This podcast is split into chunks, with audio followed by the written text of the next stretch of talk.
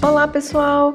Aqui é Lígia Colares e vim convidar vocês para participar do Relampeio. O Relampeio é um festival internacional literário relâmpago que reúne autores internacionais e nacionais da literatura insólita em debates ao vivo transmitido pelo YouTube. O evento de 2022 ocorrerá dos dias 19 a 21 de agosto.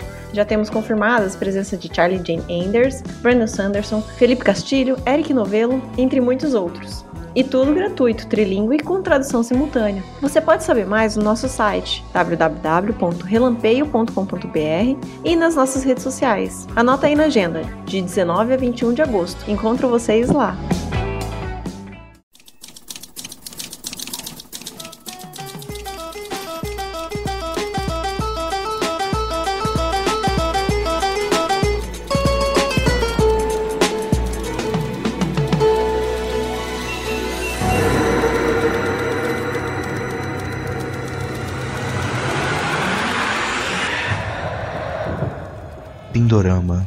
As narrativas curtas da ficção científica brasileira.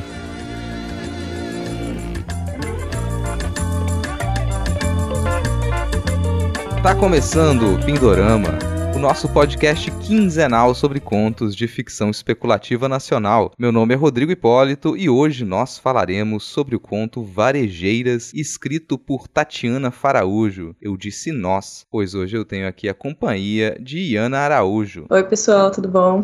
E junto com a gente hoje para comentar esse conto, a gente tem a autora daquele que para mim é o melhor conto da temporada até agora, o melhor conto que eu li. Então seja bem-vinda e se apresente pra gente, Luísa Montenegro. Ai, obrigada. Fico envergonhada. É, gente, meu nome é Luísa Montenegro, é, eu sou escritora, sou pesquisadora também de internet e gênero, e eu já publiquei, né, além desse conto na revista Cambanáutica, é, que se chama Ruínas, eu publiquei também um conto na Trasgo, na EITA também, e agora na revista Noturna.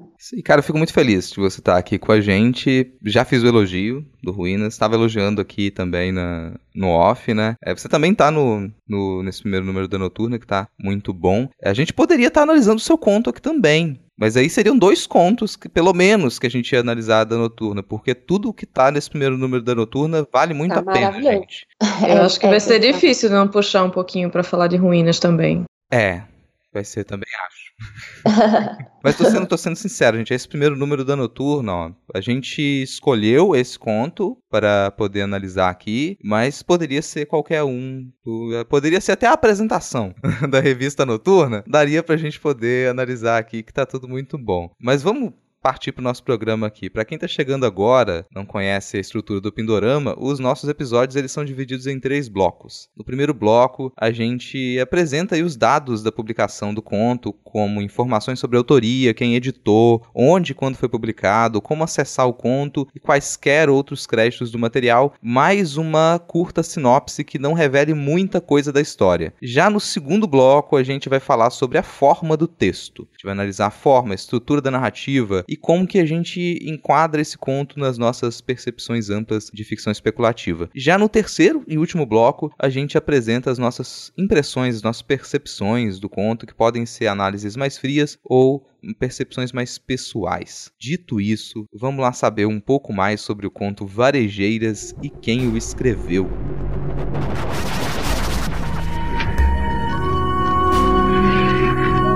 A coisa.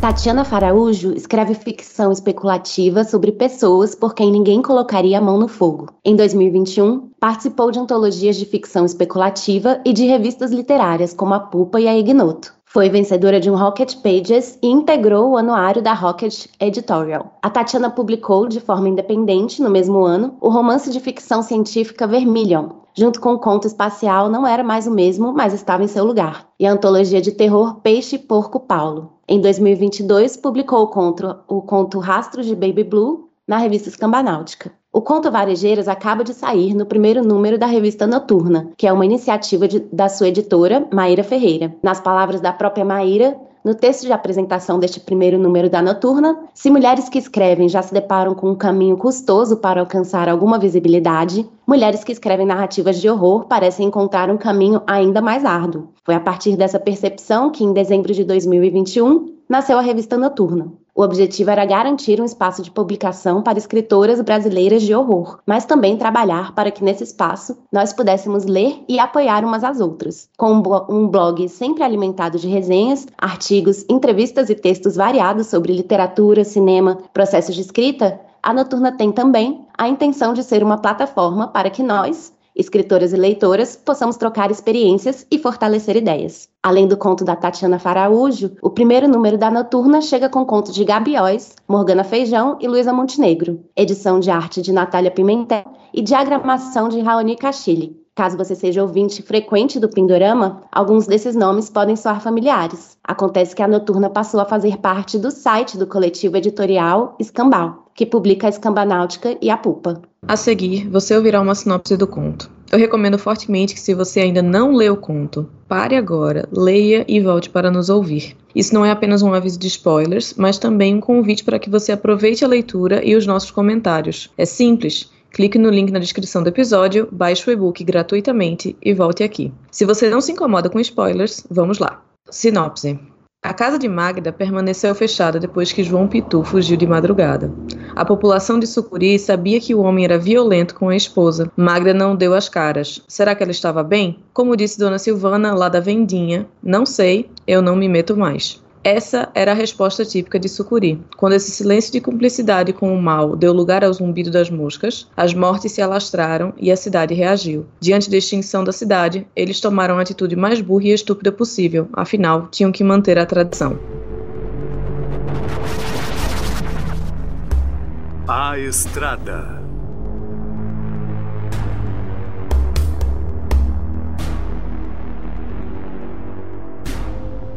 O meu primeiro comentário, pensando nessa forma do texto, é sobre como é eficiente a divisão que, que a narrativa tem entre diversas personagens, assim. Você acompanha muita gente da cidade, você acompanha muitos nomes. E você não precisa concluir o arco de uma personagem, não tem uma, uma protagonista. Isso funciona bem para mim, até para ideia, pro conceito do, do conto, porque isso te permite perceber mais essa trama social da cidade de Sucuri do que se apegar a uma ou outra personagem. Não que isso não possa acontecer. Você vai ler, você pode se apegar a uma outra personagem, mas na medida em que você passa de cada pequena história para cada pequena história, você começa a perceber e a sentir essa trama social corrosiva da cidade, sabe? É uma coisa que te prende, te faz mal, e isso em pequenos blocos de texto. Eu gostei muito disso. Isso normalmente me incomoda até em alguns contos. Você tem uma história curta e você sai dividindo em pequenos blocos de texto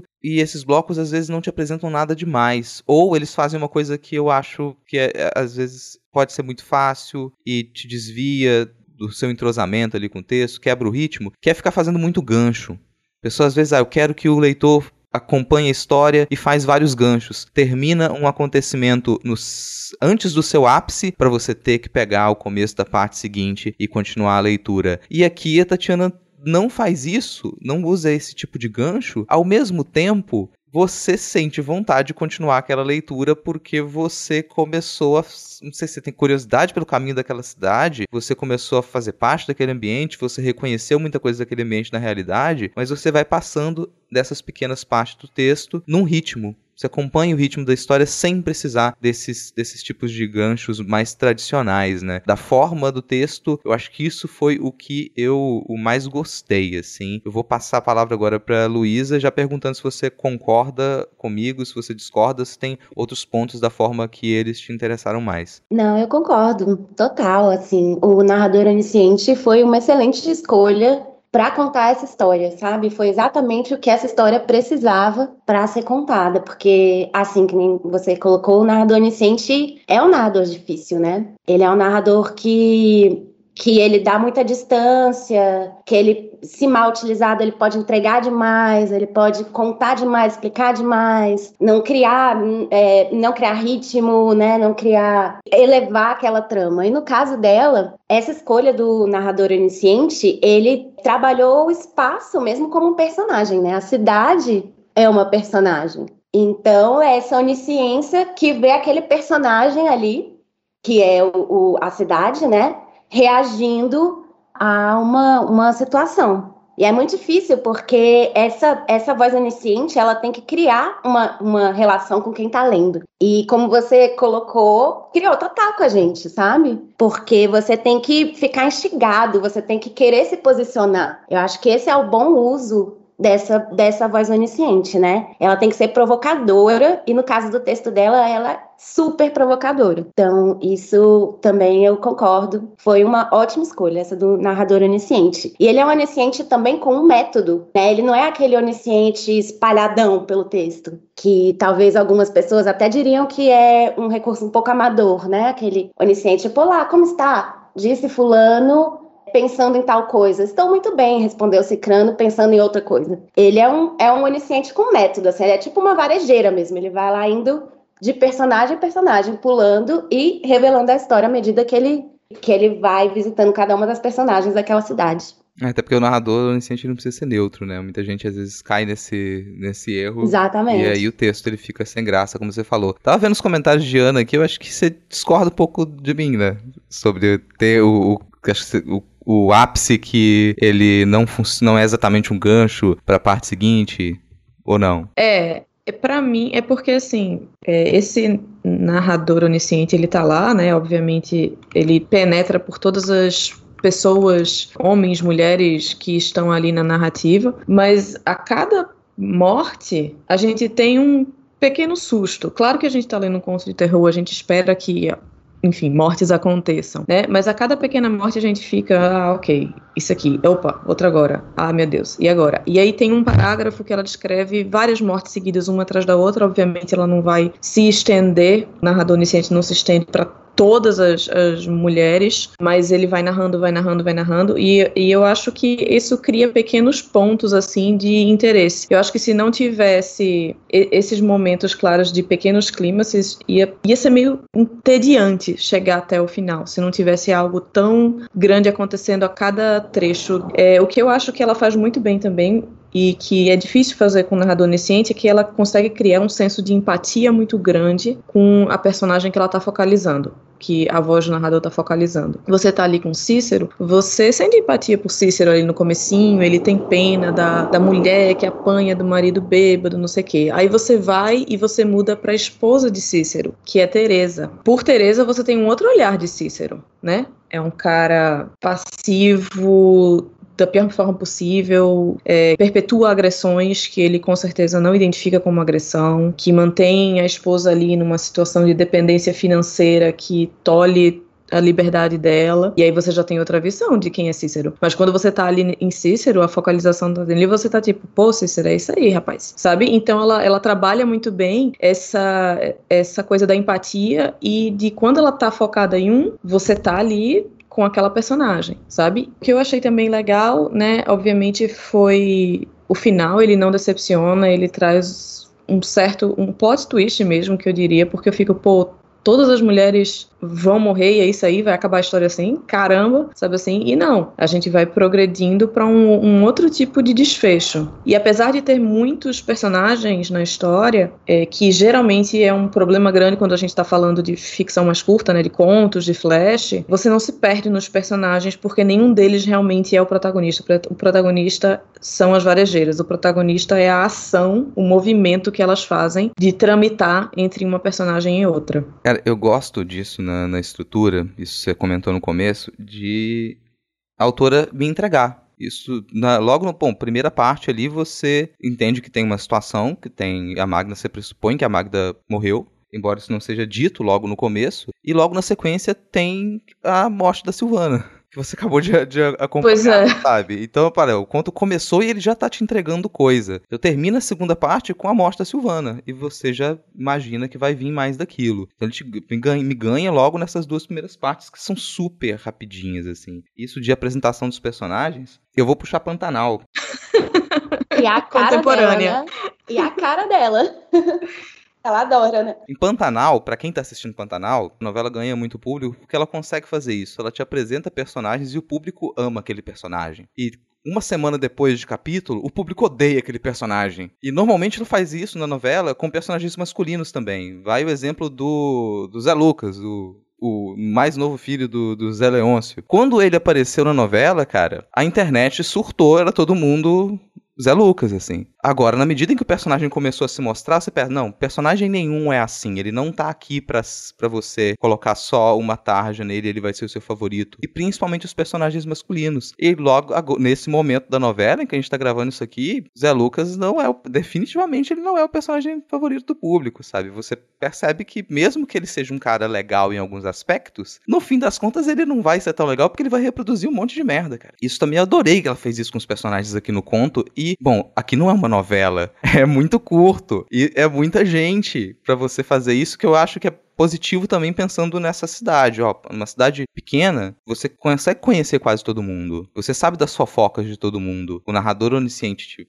conta isso, te mostra isso, mas no fim das contas são coisas que a cidade inteira sabe também. O narrador te coloca na posição de habitante de Sucuri. Opa, você também aqui, como todas as pessoas, sabe dessas coisas. Ouvindo essa fofoca, né? É. Rapidinho você entende toda a situação, né? Ali naquela primeira página da conversa na vendinha, você tá ali sentado ouvindo a conversa da dona da vendinha com o cara comprando a carne, você já sabe o que que tá acontecendo. E aliás, belíssima construção de diálogo, né? Ela escreve muito bem os diálogos, são muito naturais. Assim, eu eu sou de Recife, eu sou pernambucana, eu não sabia que Tatiana também era. E quando eu comecei a ler ali nas, primeiros, nas primeiras interações, eu fiquei, ué, ela é da onde? Ela é daqui? Ela é de, de Pernambuco? Isso aqui tá muito próximo da, da minha oralidade, sabe assim? E imediatamente consegui identificar, sabe? Sim, e é uma coisa que a gente já comentou em alguns outros episódios que é complicado de se fazer, porque muita gente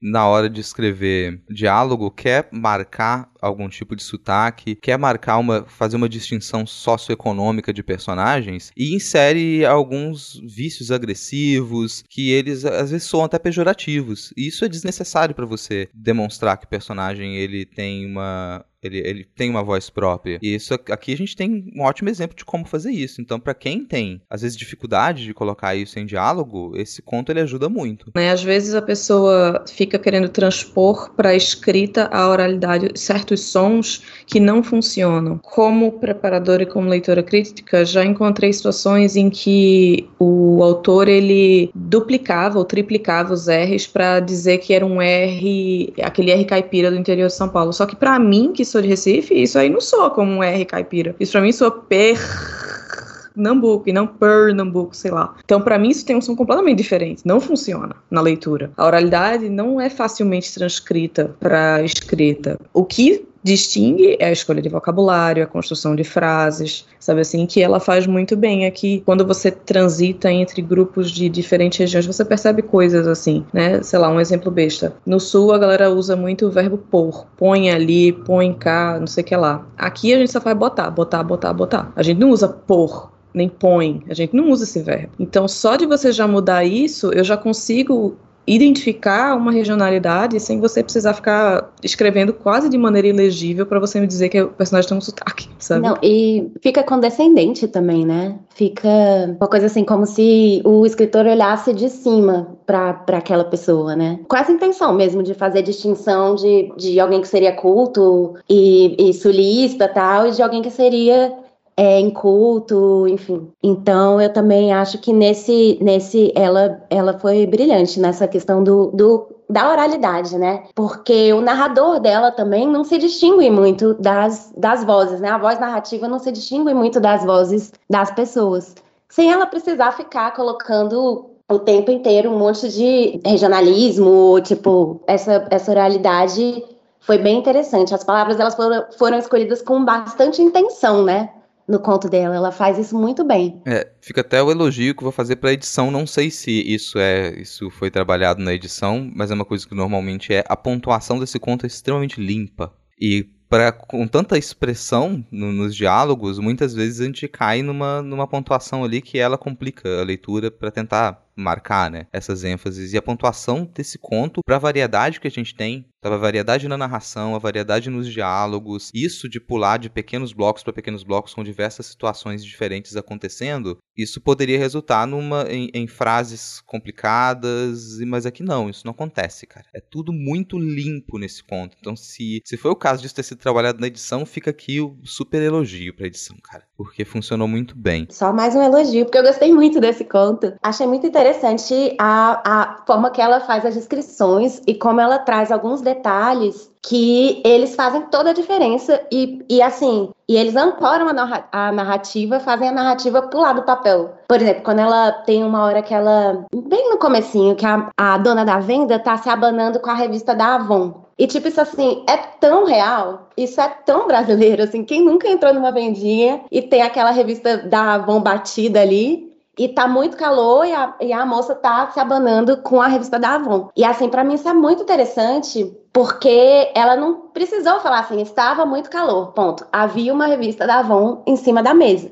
Exatamente. Tipo, só com essa frase, tipo assim, ele entra e a moça tá se abanando com a revistinha da Avon. A gente já sabe, assim, tá calor pra caramba, a gente já sabe qual é o local que a gente tá, qual é aquele ambiente. Então, isso assim. E ela faz isso várias vezes durante o texto. Tem uma hora também que a moça sai, que uma das mulheres sai e joga um pano de prato em cima do, do ombro. São esses detalhes que dão tantas camadas, né, pra uma narrativa e, assim, elevam mesmo muito a qualidade de um texto e a forma como a gente vai emergir ali. O que acontece agora? Eles chegam.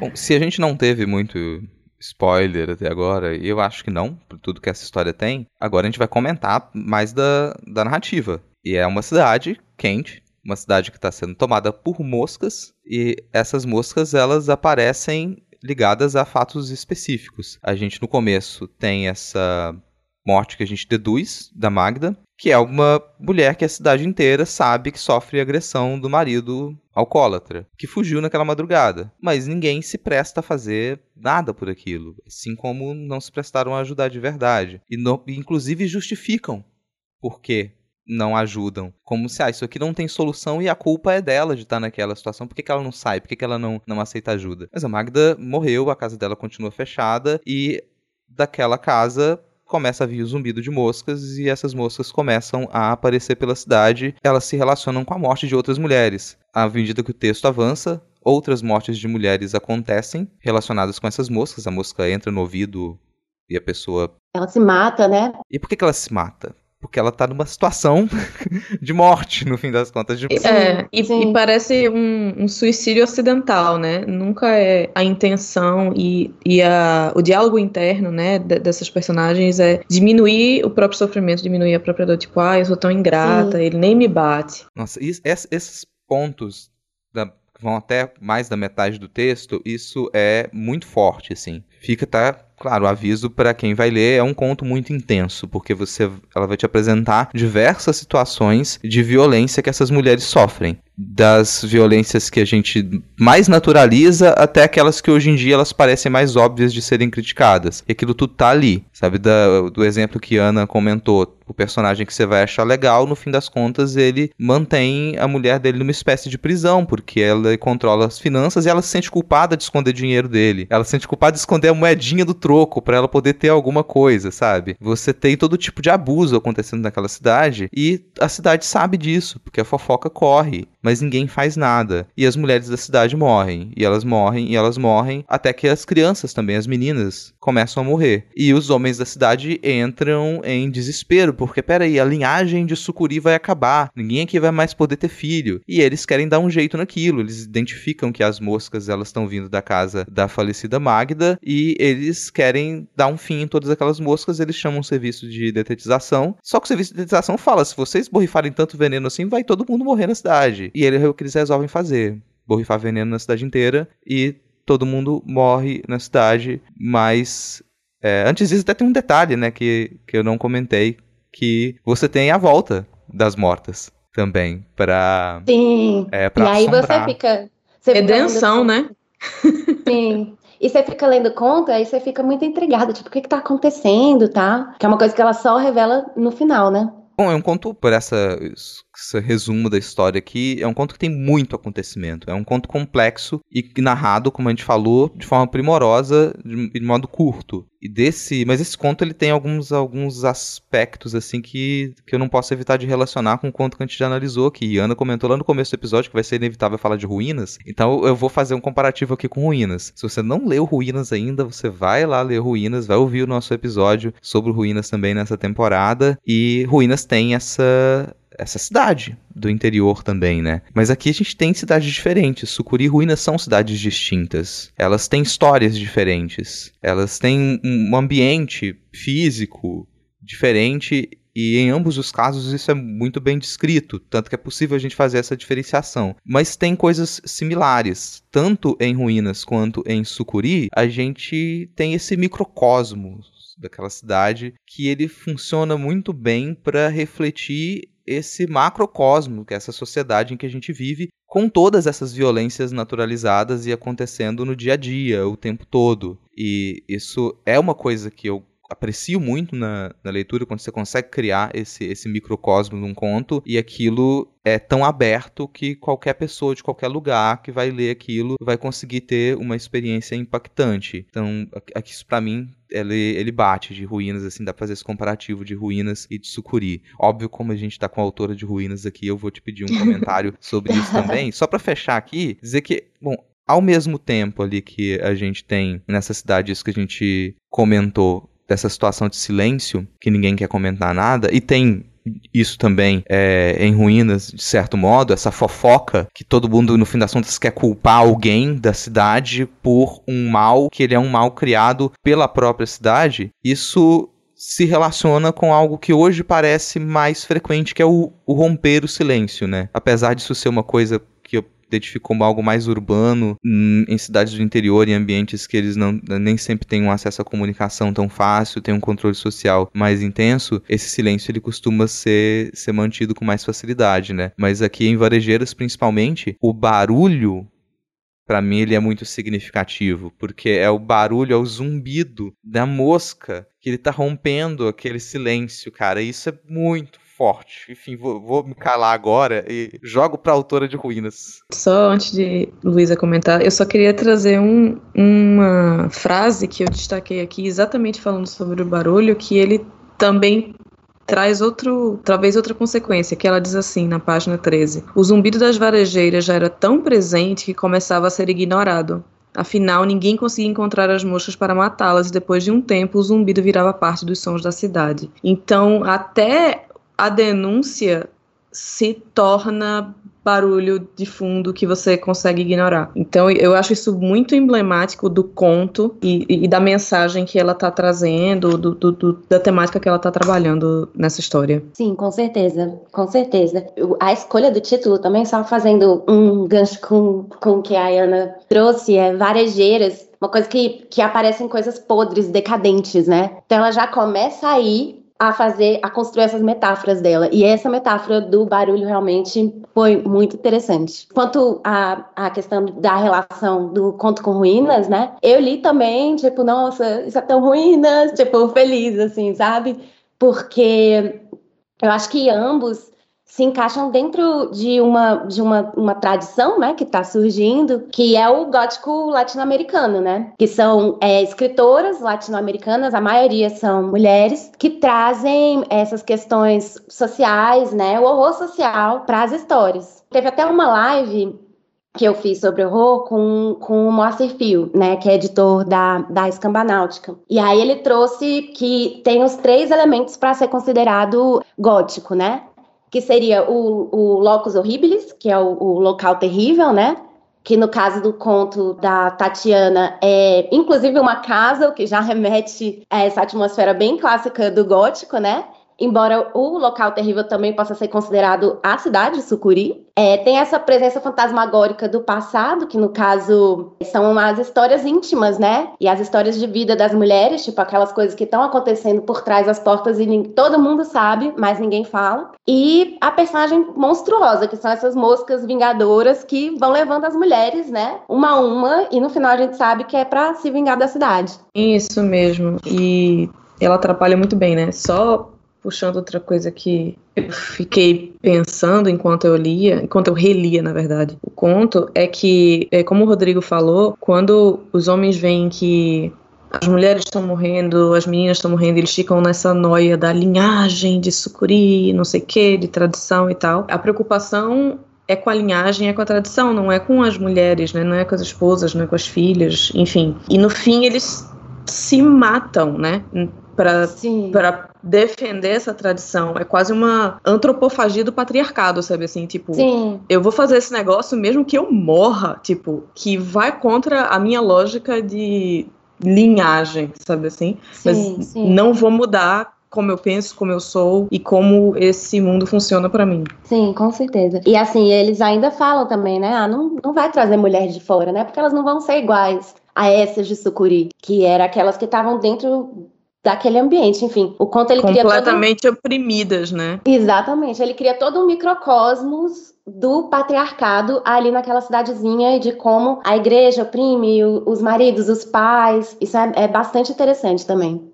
E, assim, isso é assustador num ponto, gente. Assim, não é à toa que é, esse gótico latino-americano, como o Marcelo até fala no episódio do Não Pode Tocar, que, que eu gravei com ele, é, vai estar linkado aqui também pra quem quiser assistir a live do Moacir com a Luísa e esse episódio lá do Não Pode Tocar. Não é à toa que você tem essa preponderância de vozes de mulheres nesse novo gótico latino-americano. Sim, sim. E é muito interessante porque. é, e aí, esse horror social, né? Que ele traz horrores familiares a minorias. Que mulheres, pessoas negras, pessoas com deficiência, pessoas LGBTQIA, imigrantes, né? Enfim, são histórias que exploram essa gama de violências físicas e simbólicas que as minorias são submetidas diariamente na nossa sociedade que ninguém olha. Eles jogam luzes para esses, esses horrores familiares, né? Eu acho muito interessante, me interessa bastante. O interessante também no conto da, da Tatiana é que ela consegue fazer isso sem didatismo, sem preguiça, sabe? Não fica parecendo assim um, um manual feminista, assim, o, o conto dela, porque ela trabalha muito bem também nos implícitos, né? Ela deixa o leitor aprender a informação e chegar à conclusão sozinho, né? Eu até destaquei aqui um, é, na página 9. Eram três filhos. A mais velha, Sandra, segurava a mão do pai como não fazia desde os, desde os 12 anos, quando o toque dele se tornara estranho. Aqui essa frase já diz tanta coisa, sabe? Tipo, ela não precisa falar, olha, o pai é, abusava sexualmente da menina. Só com essa frase ela deixa um implícito que trabalha muito bem a questão. Então, assim, muito, muito bem executado. A gente tem essas gerações de mulheres ali e a fronteira final são as crianças. E aí cai esse discurso de que, ah, tão preocupado com as crianças. Não, cara, não vai dizer que tá preocupado com a criança? Os caras não estão preocupados com a criança pela saúde da criança, pelo bem-estar da criança, de forma nenhuma. É, são mais objetos de reprodução, cara. É muito assustador e horrível quando chega nesse ponto, pera aí, ó, tá as crianças aqui, e aí na hora que fala nas crianças, dá o foco nas crianças, você, na leitura, você já fica, não, não.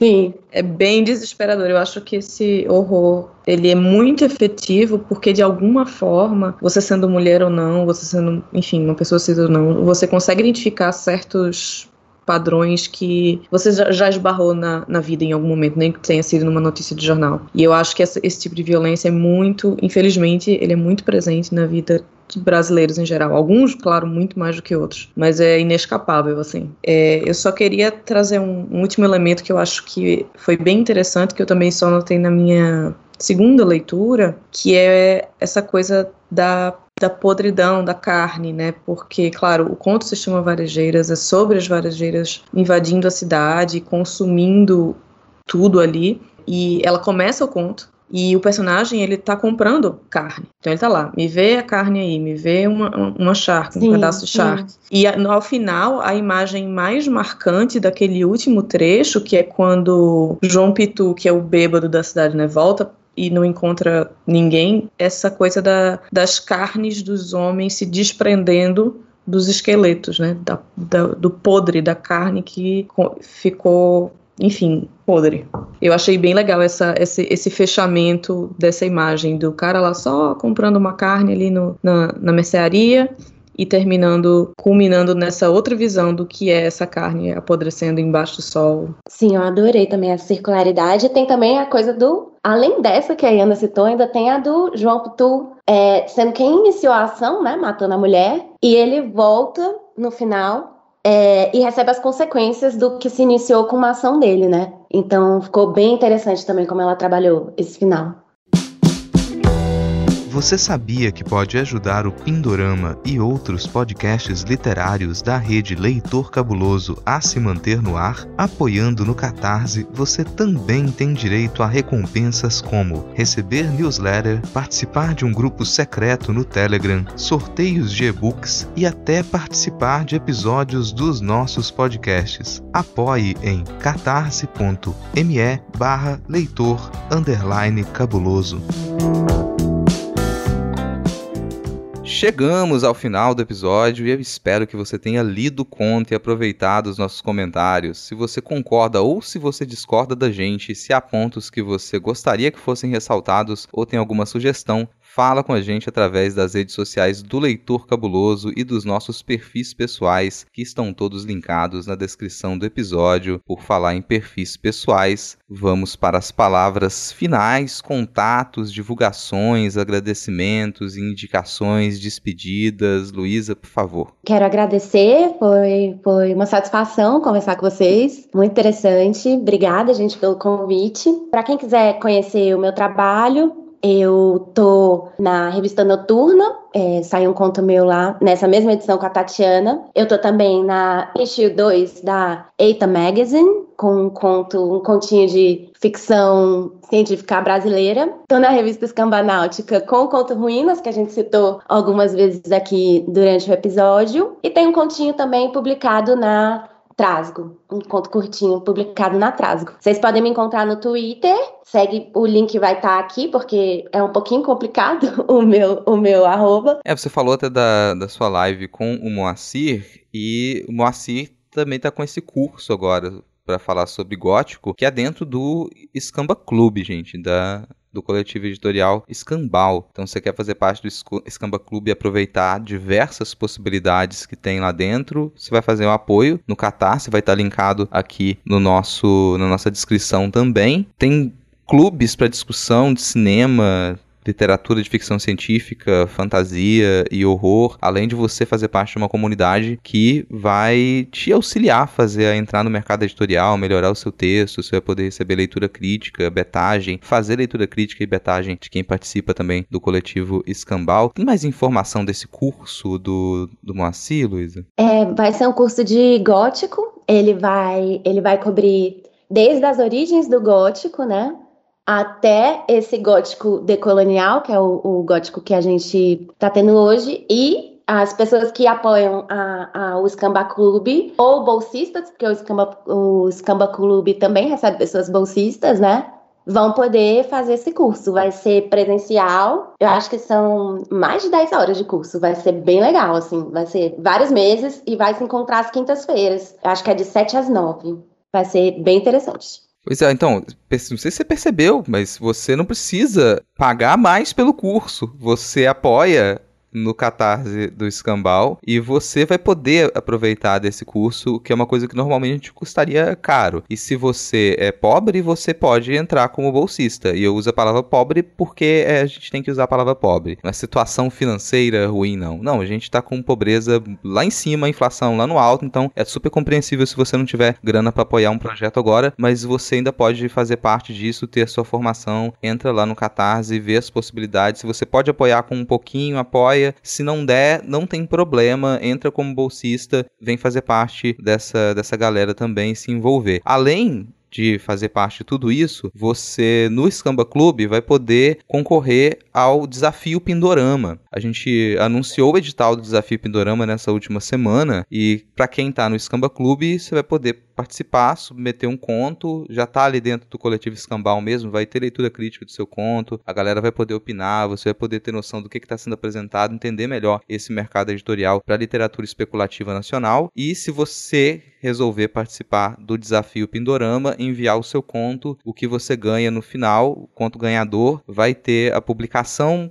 com capa, diagramação, processo de edição profissional e 500 reais para a pessoa autora. Então esse é o que a gente tem no desafio Pindorama, vai estar tá linkado aqui também na descrição do episódio como que as informações que você precisa, o edital, tudo que você, a live que a gente fez com o Baço também lá no, no canal da Escambau, a entrevista com o Moacir que ele também explica um pouco sobre como são os processos editoriais do Escambau, da Escambanáutica e da Pulpa, tudo aqui na descrição. E Ana, Onde que as pessoas te encontram? O que, que você está fazendo no momento? É, eu estou no Twitter como IanaTXT, Iana com I, um único N, sem H nenhum, mais simples possível. É, eu estou envolvida, obviamente, na Eita Magazine. A gente vai lançar o nosso Catarse agora no segundo semestre para a próxima edição, que está bem legal, né? Vai ser o tema cidades, inclusive até essa vibe do, da própria Varejeiras e de Ruínas é um remonta um pouco também do que a gente tem na, na próxima edição da EITA, que é esse foco na cidade como uma um elemento, uma personagem, às vezes, muito importante para a história. É, então fiquem de olho nisso tá bem legal. Eu também criei recentemente um canal no Telegram para compartilhar oportunidades de editais, cursos, bolsas e eventos é, no mercado anglófono. Então, revistas interessantes que abriram editais, é, algumas é, procurando especificamente é, traduções, vozes diversas. É, tem rola muito curso gratuito que às vezes a galera não faz porque nem sabe que está tendo. É, então, eu estou compartilhando lá no Telegram esse tipo de informação que chega para mim e que pode interessar as pessoas. Eu posso deixar aqui o link depois. Eu entrei, tá e... tá muito legal, muito completo. É. Adorando. E eu também tô como primeira leitora na Ogre Magazine, que é uma revista de fantasia, ficção científica e horror canadense. E eles, inclusive, estão especificamente querendo tra traduções. Então, quem tiver aí um, um, conto legal que, que se encaixe com a pegada lá, eu já compartilhei isso também no canal do Telegram. Tem o site da Ogre também, que a gente pode compartilhar aqui. Eles listam direitinho que tipo de, de conteúdo eles gostam. É, é muito realismo mágico, sabe assim? Essa coisa mais. Um, uma pegada misturando um pouquinho, assim, fantasia ficção científica com uma coisa mais literária, mais lírica, sabe? Então, é bem é bem legal e eles estão com o edital aberto até o dia 31 de julho. E eu vou estar tá lendo, obviamente, se eu identificar algum conto que eu reconhecer, eu não vou fazer a leitura, a primeira leitura desse conto, né? Mas seria muito legal ver histórias de Brasil, de não, não precisa ter elementos brasileiros, mas ver histórias de escritores e escritoras brasileiras chegando lá para Hogwarts. Eita, que tá fazendo dois anos agora, né? É. O tempo passa. Lançaram um, um áudio conto agora também, né? Exatamente. Lançamos ontem um audioconto de Casa de Vó, de Martim, ele, é, inclusive, é um conto que eu editei que eu gosto muito desse conto. É um conto de bruxas, tem uma personagem trans, tem uma ambientação e atmosfera super legal e tá lá gratuito, gente. É só procurar a Eita lá no Twitter, clicar no, no link e, e, se divertir. É bem curtinho também, porque é um conto curto. Eu acho que o, o audioconto não ficou com mais do que 10 minutos de duração, então recomendo altamente. O Ariel Aires fez a gravação e ficou assim realmente um, um arraso. Nossa, meu sonho começar a produzir audiocontos, gente. Bom, quem quiser me ouvir em outros lugares, eu faço parte de alguns outros podcasts. Estou no Não Pode Tocar, que é um podcast sobre teoria, história, crítica e prática de arte. E estou semanalmente no Midcast Política, que é um podcast sobre esse agradabilíssimo cenário da política nacional. Escrevo para o site notamanuscrita.com. E se você quiser também ler as minhas produções de ficção,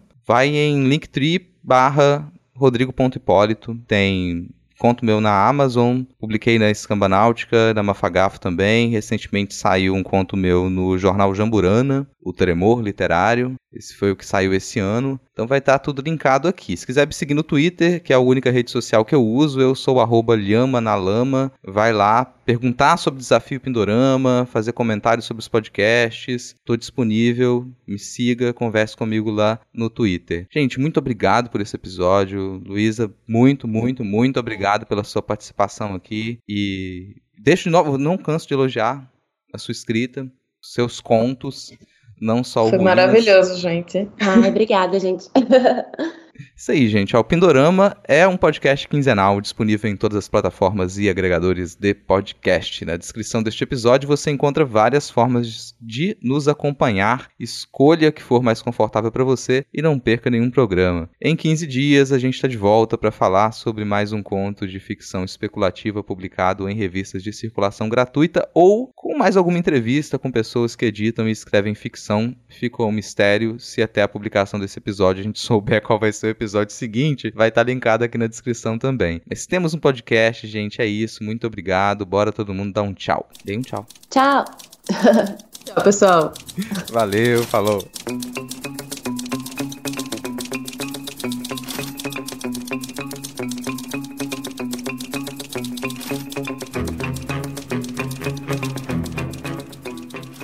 Você ouviu Pindorama. Apresentação e locução: Rodrigo Hipólito, Iana Araújo e Luísa Montenegro. Edição do episódio: Rodrigo Hipólito. Agradecimentos especiais às pessoas que contribuem todos os meses para que esse e outros projetos do Leitor Cabuloso continuem a existir. A Erechu, Aline Bergamo, Amauri Silva Lima Filho, Caio Amaro, Carolina Soares Mendes, Carolina Vidal, Cláudia Rodrigues, Clécius Alexandre Duran, Daiane Silva Souza, Deise Cristina, Fernanda Cortês, Igor Bajo, Lucas Roberto Arraes Domingos, Lu Bento, Luciano Terra das Neves Neto, Luiz Henrique Soares, Marina Kondratovic, Marina Jardim, Melissa de Sá, Nilda, Priscila Rúbia, Ricardo Brunoro e Rodrigo Leite.